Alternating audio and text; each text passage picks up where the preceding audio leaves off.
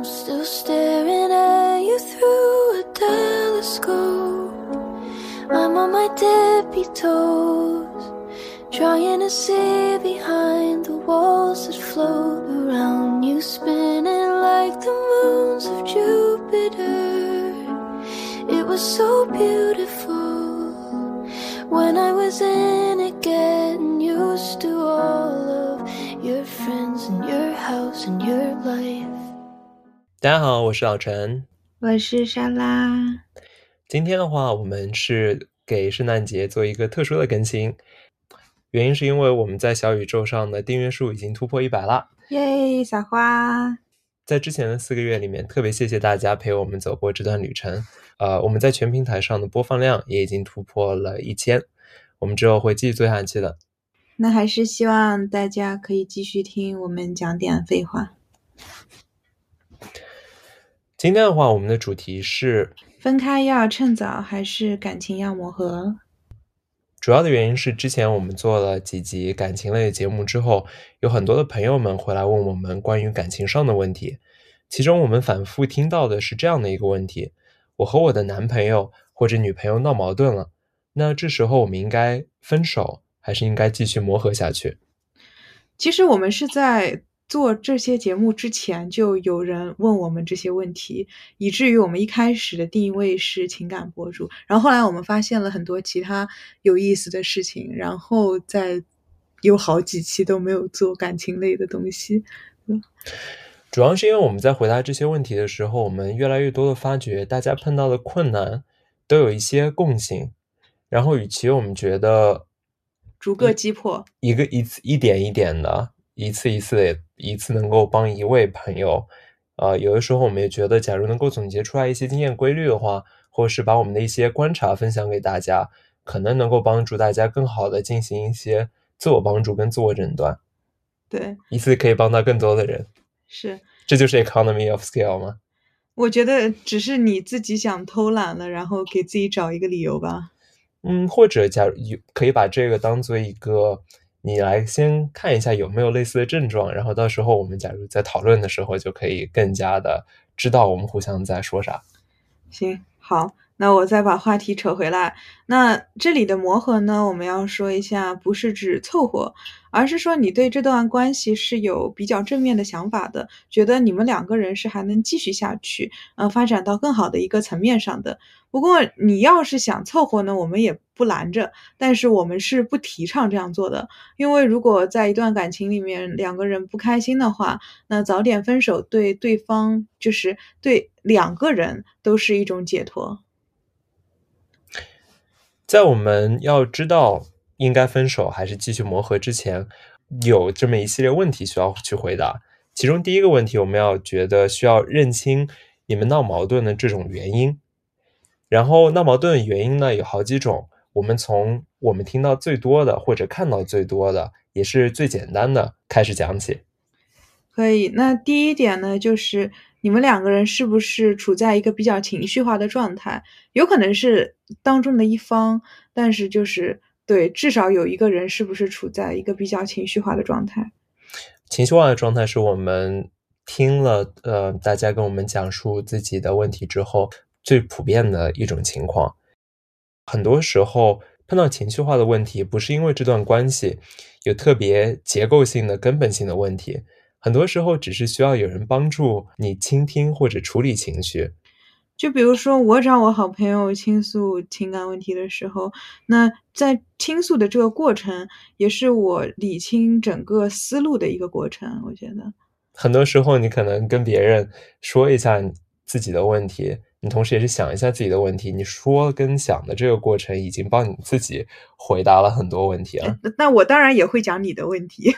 是，但是。很多这个时候，之所以你没有办法找伴侣，而是你需要找别人说，就是因为你伴侣没有没有办法，或者当时他没有给你提供这种服务。对，这里有的时候我觉得是一个死循环，因为有的时候不只是呃，可能我个人在气头上，我的伴侣也在气头上，那你不可能指望一个人上头还在优先处理你的情绪。那如果说这个人是可以做到这个时候优先处理你的情绪的，那也不至于说啊两个人会吵得有点不可开交的一个情况。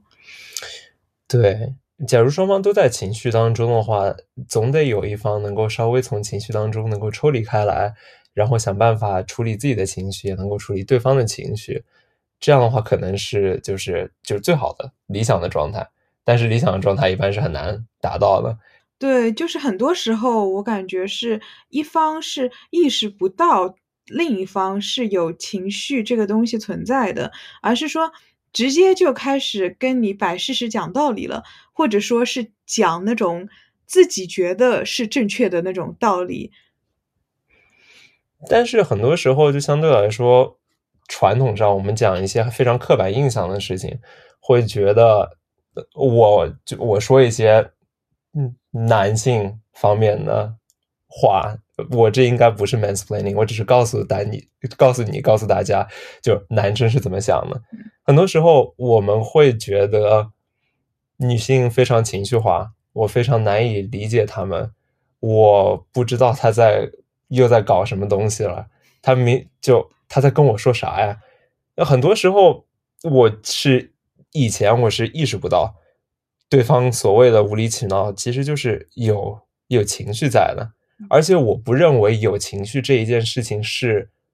合理的，我觉得有情绪是不合理的。所以说，第一，我不会意识到你有情绪；第二，就算我意识到你有情绪了，我觉得这不是我应该去处理的事情，这是你的问题，不是我的问题。就是说，你之前是觉得有情绪这个事情是不对的，是不好的。是是我没有办法理解的，也是不对的，也是不好的。那你现在会觉得有情绪这个事情是个什么？因为我觉得有情绪这个事情是个正常的，就是你但凡作为一个人，你就必须会有情绪的起伏，不然你就是一个机器人了。对于我来说，可能在判断跟认知很多事情当中，啊，男生跟女生他本身的处理方式或者倾向是有不同的，但我不觉得。有一方本质上比另外一方要更正确。假如世界的，我这是非常 overly generalization。嗯，假如这个世界上有一半的人是这样想的，有一半的人是另外一种方法想的，那这两种他们都有他肯定有他们的可取之处。对你不能说就是只是因为历史上或者说最近的一段时间更有话语权的，或者说经济上实力上各个方面上。更占据优势的一方是这样想的，这样就肯定是对的，或者是更正确的。我觉得这是这是不对的。嗯，所以说，假如比如说像像你像我的伴侣，他会是用另外一种方法去思考，那我也要知道他是怎么思考的，以及他为什么这样思考，然后我能够这样的话，我能够更好的帮助自己，也能够更好的帮助对方，帮助我们俩。来度过这些问题，这个一个过程就叫机器学习的过程，差不多是机器学习的过程嘛。所以说，很多时候我觉得你的直男，大家的直男伴侣，很多时候是直男伴侣，当然有的时候你也会不讲道理，你你也会就是。有那种有那种时候，但更多的时候是直男伴侣，他并不是不愿意提供情为你提供情绪价值，而是他辨识不出你的情绪。就算他辨识了情辨识出了情绪，他要学着怎么去处理，也是一个需要磨练的课题。对，就是比如说，我可能在比较之前的时候，我辨认出了你的情绪，然后我觉得说，哎，我今天就是要草虐你，然后我就是不管你说什么，我就开始进行无理由痛打，这也是一种很不好的处理方式，这是我的一些个防御机制，我觉得。对啊，但我有的时候也能够意识到这是你的防御机制，就是。假如我没有先处理处理你的情绪，直接想要去解决他情绪后面的问题的话，呃，大家可以想象成一个游戏里面，一个敌人有两条血条，一条血条是魔法护盾，还有一条血条是他的人的物理血条。你在没有处理掉对方的魔法护盾之前，你就想。你就想消减对方的血物理血条是不行的，你要先通过用对应的魔法攻击打掉对方的魔法血条，然后你才可以攻击到他的物理血条。所以说，要先处理情绪，再去解决问题。假如我直接想要跟，比如说沙老师讲道理的话，很有可能遭到的最遭到的问题就是他对我进行无理由通达，他的可能他的防御机制就会响应，然后无论我说什么，他都用他都对我进行更恶毒的攻击。这不是我想要的，绝对不是我想要的。我也觉得这不一定是他想要的。因为到最后这个事情也没有处理好，反而变得更糟了。在一次、两次、两次、三次，我碰到这样的问题，我做了错误的选择，那我没有办法去改变过去，我只能想办法在未来的时候做得好一些，反思一下我之前哪里做错了，之后做得好一些，然后这样的话才慢慢的辨别出，首先要知道有情绪这种可能性，然后要知道情绪是正常的，最后要知道。知道了情绪是正常，知道了有情绪的可能，哪些时候是有情绪，那碰到情绪之后该怎么去处理？这个是我一步一步所谓机器学习、机器学习的过程。如果问题的根源不完全是闹矛盾的话，还有一些别的可能，比如说是不是处在一个关系上的幻灭期？那我帮听众朋友们向你提问：什么是幻灭期？在这边，我觉得幻灭期指的是。蜜月期之后的那个阶段，所谓的蜜月期呢，就是两个人在进入关系的时候，总有一段时间，刚开始的时候你侬我侬。那那两个人一开始嘛，肯定是有蜜月期的呀。那你一开始两个人都没有蜜月期，以后这个日子怎么过了？对啊，那两个人一开始有蜜月期的话，他们这蜜月期之后，那肯定就有这样一个双方认清互相的这样一个阶段。就像蜜月期是无法。无不可避免的一样，我觉得他之后的这个阶段幻灭期也是不可避免的。而这个幻灭期之所以会存在的原因，就是因为蜜月期的时候，双方相当于对对方的估值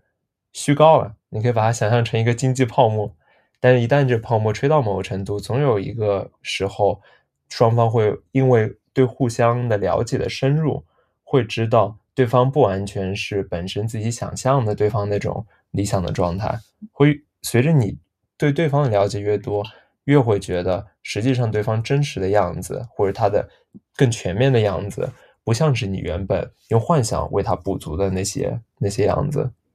所以说，就是粉色泡泡破了。对，粉色泡泡破了。然后这个时候，这种反向调整的话，经常会过多调整了。就是你认识到对方一个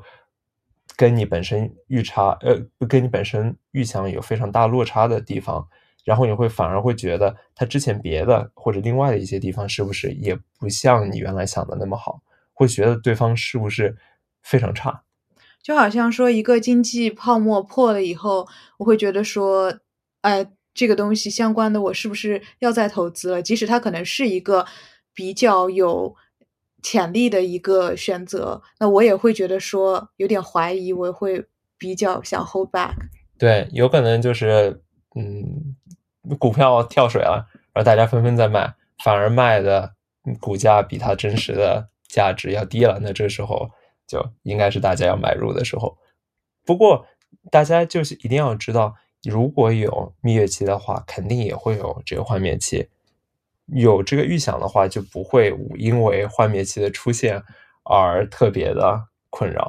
我觉得困扰还是可以有的，就是我觉得困扰是个比较正常的一个过程吧，一个经历。但是就是说，可能不会过度的被幻灭期这个东西所就是影响，反面的影响。对，嗯，这跟我健身的时候可以打一个比方啊，我要开始 mansplaining 了。就像你刚开始在呃健身举铁的时候。总有一段时间，你会觉得自己非常的非常强壮，非常厉害，有有泵感，然后觉得自己嗯练得非常到位。但是同时，你练得非常爽的第二天或者第三天，你会因为之前练得很爽，你的肌肉肯定会非常酸，然后会觉得像浑身像被人打了一顿一样，那个时候就会感觉非常差。但是，就像你经历过这种时候之后，你就知道在运动的时候会有非常爽的时候。也会有你感觉非常糟糕，你需要疯狂的进食来修复身体的这个时候，换面期就相当于你运动完爽完之后的那一段恢复的比较低谷的那段时候。你假如你知道有这个事情会出现，心里做好准备的话，就会好很多。那这种时候是不是练腿的时候尤其这个严重明显？嗯，练腿确实，只要是大肌肉群的话，都会像胸背啊、跟腿啊，都会是这样的。对，但就是再提醒一下，这个男人们还是要练腿。嗯，要练腿哦，不仅要练腿，还要练耐久力。毕竟俗话说得好，男人不练腿。算了，下一句话大家脑补吧，不然我们这音频要被下架了。呃，除此之外，还有不仅要有冲刺力，还要有耐久力哦。我这个可以开一个这个节目说，万一小宇宙被下架的话，我们其实可以让大家去呃 Spotify 或者 Apple Podcast 上听。那矛盾的原因，除了情绪化和幻灭期之外，最难、最复杂，也是最有道理的一个问题是：是不是处在一个关系的瓶颈期？那提问，你如何定义就是瓶颈期？就是我们怎样可以大概知道说，哎，我现在可能处在一个瓶颈期了？因为这个东西你说是有道理的，但是你很难去给它一个定义，你很难去想说，哎，我们俩是不是在瓶颈期，还是我对你就是有点幻灭了？我觉得这个瓶颈期的话，更多的像是我要举游戏了。就比如说你走到一个剧情的分支线，这个不是你情绪化，情绪化的话，你可以想象是一个短时间的震荡。嗯，而幻灭期的话，是你知道的，就是在刚开始蜜月期之后一定会有的幻灭期。嗯，如果经历了蜜月期和幻灭期之后，双方进入了一个关系比较稳定的一个情况，然后在这种情况下。因为一些深层次的原因，双方到了一个需要做出决定的时候，这种我们觉得应该是比较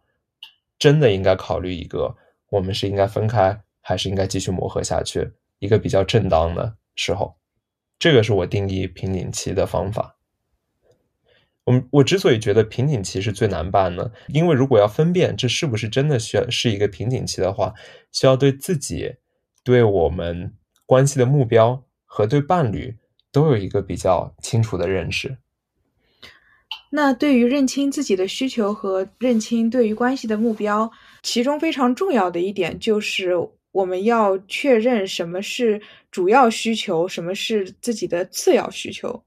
要做到能够抓主要放次要。对，那我们其实之前的节目里经常有提到需求啊，还有认知啊这种词，但是我们好像没有具体细说什么是需求，或者说我们需求有哪些。我们就今天想了一下，大概简单粗暴的把需求分成了四种。我们分成了这样四种：物质需求、情感需求、性需求和经济使用。那我就先从物质需求开始讲。那物质需求就很简单了，就是我就图你有钱，我不管你长得帅不帅、美不美，你有没有知识储备，你和不和我聊得来，这些事情都无所谓，因为我就是图你钱，你就有钱，我就喜欢你，或者跟你在一起。对，在一起，我觉得这个词更好。嗯。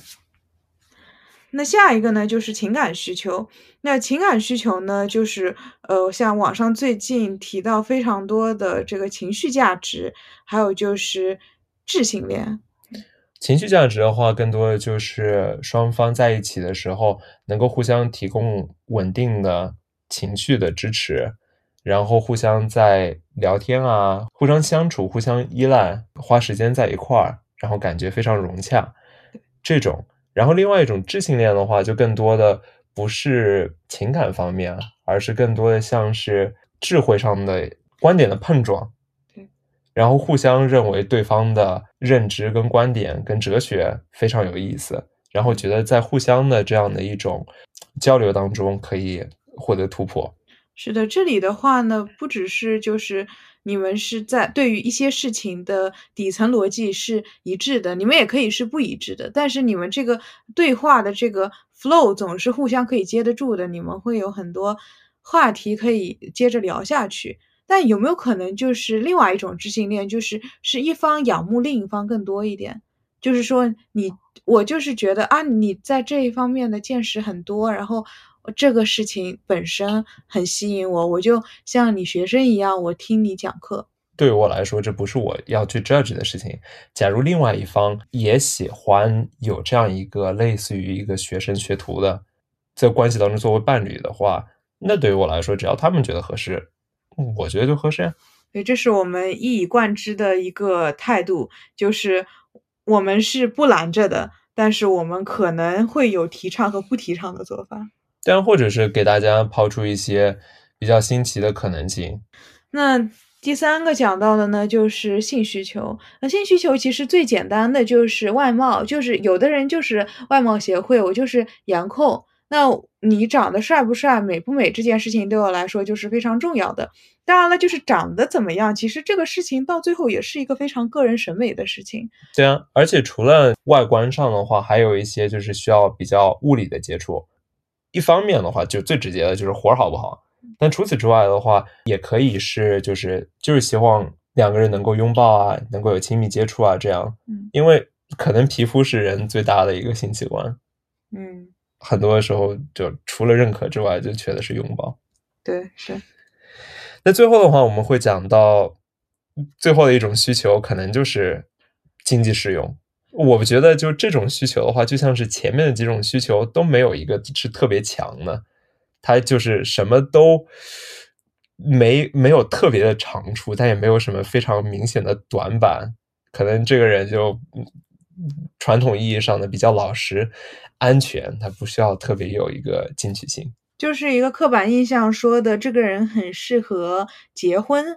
就比如说，我们非常刻板的对这个人进行一个全方位的打分，从他的可能家庭背景啊，还有从他的工作啊之类的，这个人呢可能没有说九十分以上的点，但我觉得可能每一项至少有七十分。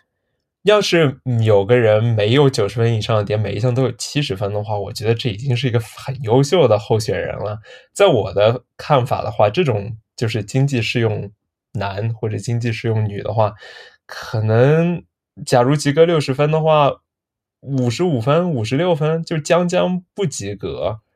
这样。我觉得还是至少要六十分及格吧。那六十分及格的话，那其实就是样样都及格，那他已经是很厉害了。像这种话，我感觉更多的是我们最早提到的一个凑合，就是他们没有什么特别吸引人的，但也没有什么让人能够一下子指出很讨厌的地方，就莫名其妙的在一块儿。因为大家都觉得合适，那这样两个人生活更有点像就是合伙人，就是我们搭伙过日子了，也有点像过得下去的那种包办婚姻吧。对于瓶颈期的辨认，除了认清自己和认清关系之外，还需要有对伴侣有足够的认识。当然，对伴侣的认识是各方各面的，但今天的话，我们还是要着重讲一下边界感的确认和对边界的清晰定义。那在你的定义里，什么是边界感？在我的定义里，边界感更多的像是双方确认哪些事情是你可以管的，哪些事情是你不可以管的，或者说在互相管的事情里面，哪些是对方可以容忍的，哪些是对方不可以容忍的。嗯，我们来举一个最直接的例子，就拿我们俩举个例子好了。我来自的家庭跟我们的父母，我见过的叔叔阿姨，他们都是在婚后戴戒指的。嗯，而你的话。你们家和你们家的一些朋友、叔叔阿姨们，对他们婚后都不一定会戴戒指。对，是，其实就是婚后戴戒指这个事情，我一直是基本上要到认识你了以后，我们聊到这个事情，我才意识到说婚后是要戴戒指的，而且就是求婚戒指和结婚戒指是两个戒指，就是那种很大钻的那种，一般是求婚戒指多一点。当然不排除就是你很有钱的状态，但呃，一般是这样的。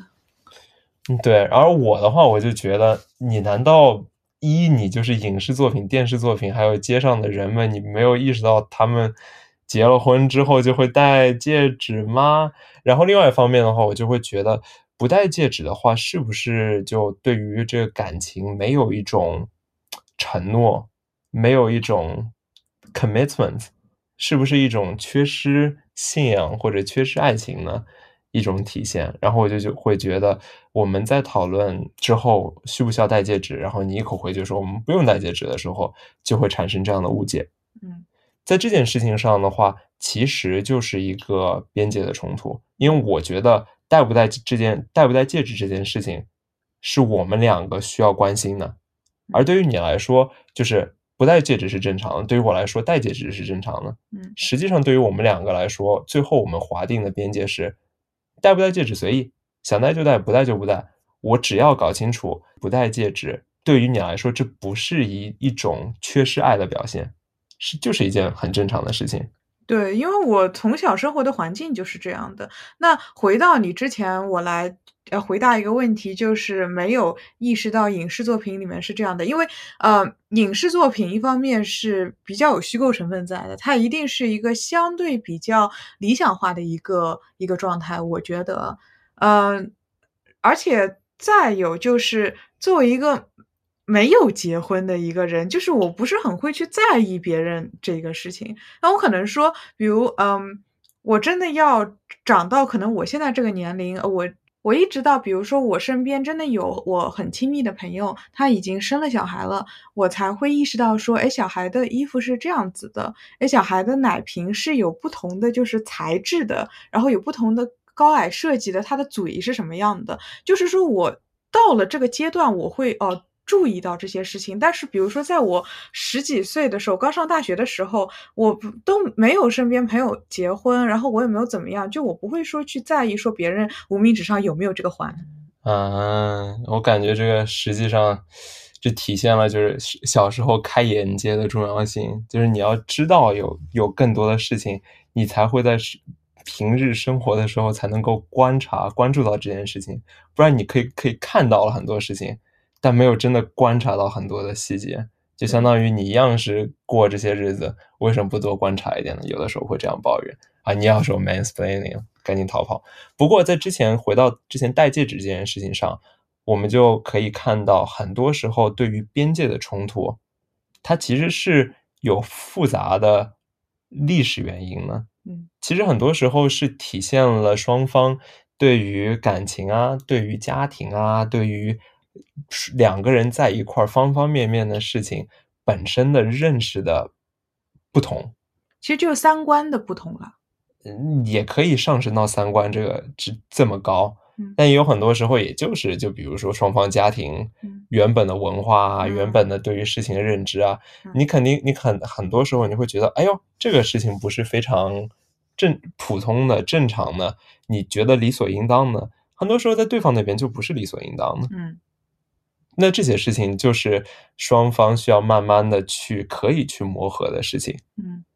那这样的话，就有可能事情简单的话，可能就慢慢磨合了。那假如事情上升到一定重要性或者多到一定程度的话嗯，对于我来说就会落入到我们之前对于瓶颈期的这样的一个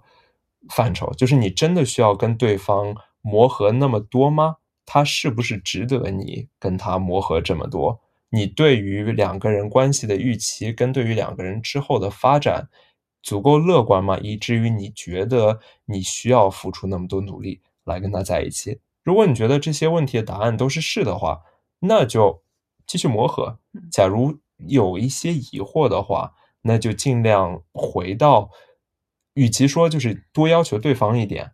让对方做出改变，嗯我们知道更实更实际的以及更加可行的方案，在绝大多数情况下都是对自己狠一点，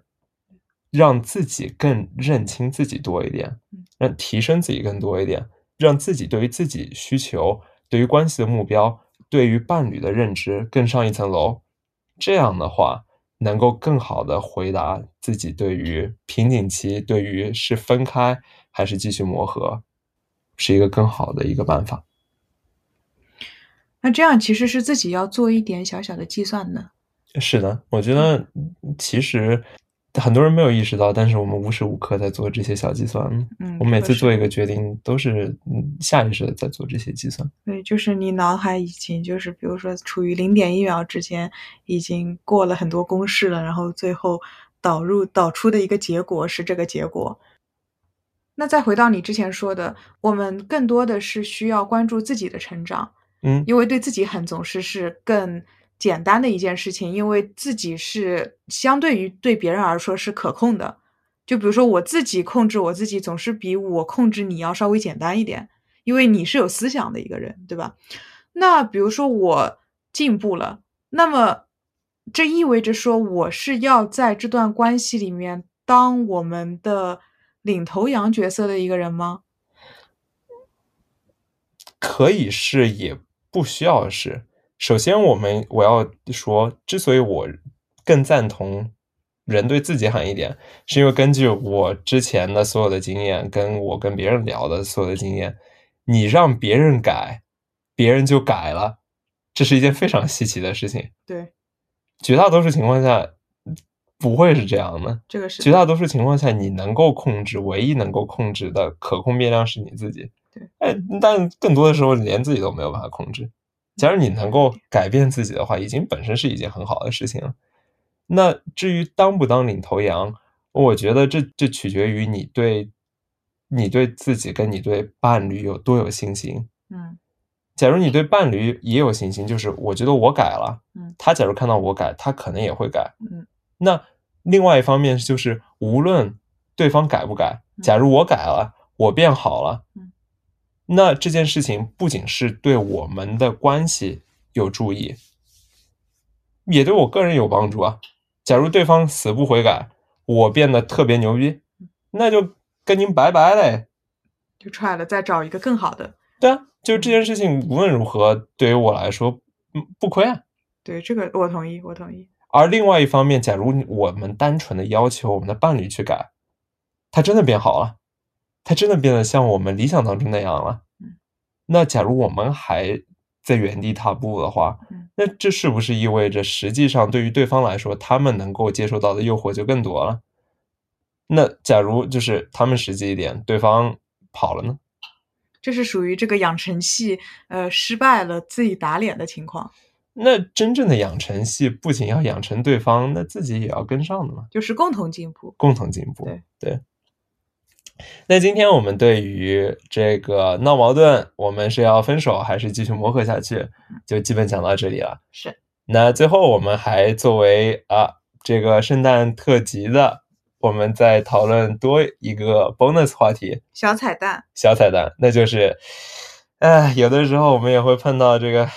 无论你在何方，你的伴侣就是不愿意承认错误。你不要看我，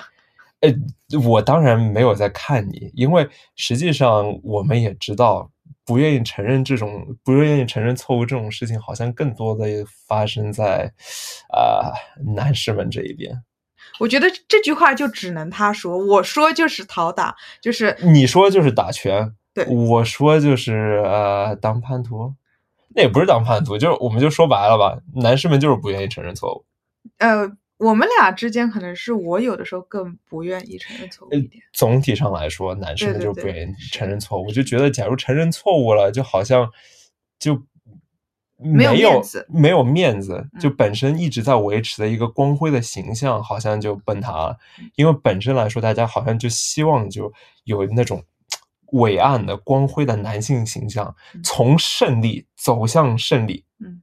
假如他承认错误，那就是千里之堤溃于蚁穴。啊，对，就假如有这么一条小裂缝，那别人就会质疑：哎，你都承认错误了，你这个是不是承认自己变得虚弱了？嗯然后别人看到你变得虚弱了，嗯就会趁虚而入，就感觉就是那种老狮王，在狮群里面有个狮王，嗯他一直都就都是自己是最壮的那个，嗯他假如别人假如看到他哪天突然觉说自己错了，嗯，就 be like，你是不是老了？那嗯是不是别的雄狮外外面的雄狮就有机会可以趁虚而入了？这种感觉，我觉得不是的。我觉得，假如人能够真心的承认错误，然后从当中很好的反思去去改进的话，这是一个比较更加对于我来说是一个更加健康的一个状态。对，是，就是说，不光是要承认错误，就是你承认错误也可以是很敷衍的一种承认错误，就是好像说想让这段争吵先稍微平息一下，就是说啊，好好好，你都是对的，或者怎么样。但是你再说啊，好好，你都是对的，错的都是我。完了以后没了，这个是有问题的。就是说你之后你得真的是要比较真心的说，在这件事情上我处理的地方哪里有不对，我可能接下来哪里是可以进行一些改进的，这样子。而且也不是说，就是说一个人承认错误，就是这个错误就全在他了，他就是可以承认他这一部分的错误，然后可能说也可以，就是同时对伴侣提出来说，呃，我我承认了我这一部分错误，但是我觉得在这件事情上你做的可能这里那里也有一点不太对。嗯，对。总之，至少把承认错误作为你工具箱当中的一个工具。你不要觉得就是承认错误这件事情完全不能用，在在很多时候，嗯，但很我觉得是很多时候，但是但是对于不同的情况，对于不同的个人，对于你来说，可能是在特定的时候，对于特定的人，一些特定的时间，嗯，你可以通过承认错误来打开局面，因为甚至有很多时候我们会发觉，假如有一方先承认错误了，嗯，对方。与其说是去痛打落水狗，反而对方也会各退一步，就说：“哎呦，其实不仅是你错了，就我也有很多地方是不对的。”那这样的话反而能够打开局面，就是说互相给对方一个台阶下。对，这样的。而且你率率率率先示弱的话，不代表你是真的弱。嗯，你很多时候这个是你对自己自信的一个表现。对，而不是一个不自信的表现。是，最后还是要看你个人的实力，以及你是不是柔中带刚。嗯，对。假如你一味的柔，你的承认错误是一味的柔，一味的去随境的话，嗯，这样也不对。你一味的刚，就说我永远没有错。嗯，那这样我觉得也是不好的。我推崇的是这样的一种柔中带刚的一种处理事情的方式。对，是。最后有一种承认错误，我也不喜欢。是那种，或者说我很讨厌的一种承认错误，是就躺平了，说我就是这样了，我错了，但我就是这样了，怎么着吧？那就是我之前说的，我说这个这个错我认了，但是戛然而止了，就结束在这里了。或者或者或者完全就是那种死皮赖脸，就就说我就是这样了，嗯，我也不敢了，怎么办吧？哎，这个很烦的。但是，嗯，好像有的时候会感觉有点熟悉。不要看我，怎么又在看我了？嗯，但无论如何，就是这样也是一种情况，就伴侣死活不愿意承认错误，那我就不知道这个该归入啊情绪化啊幻灭期啊瓶颈期，呃边界冲突，那可能对方就是呃躺平了，那可能对方就是这样的吧。像这种我感觉还是蛮难改的，呃，是蛮难改的。但是即使是我这样的一个人，我承认我不是一个很愿意承认错误的人，就是我会在心里面觉得这件事情是我错了，但是我觉得我但凡开口讲这个事情，就是没得结束了。那那我觉得说我现在已经比之前会好一些了，我还所以这个事情还是你有意识到了以后，你还是可以改的。不是说完全就不能改了，对。好了，那这样的话就是我们这集圣诞特刊的结束了。感谢大家对于我们呃这半年这四个月的陪伴支持嗯希望我们之后能够继续一路走下去。能给大家带来更多的有意思的废话。期待新一年拜拜拜拜。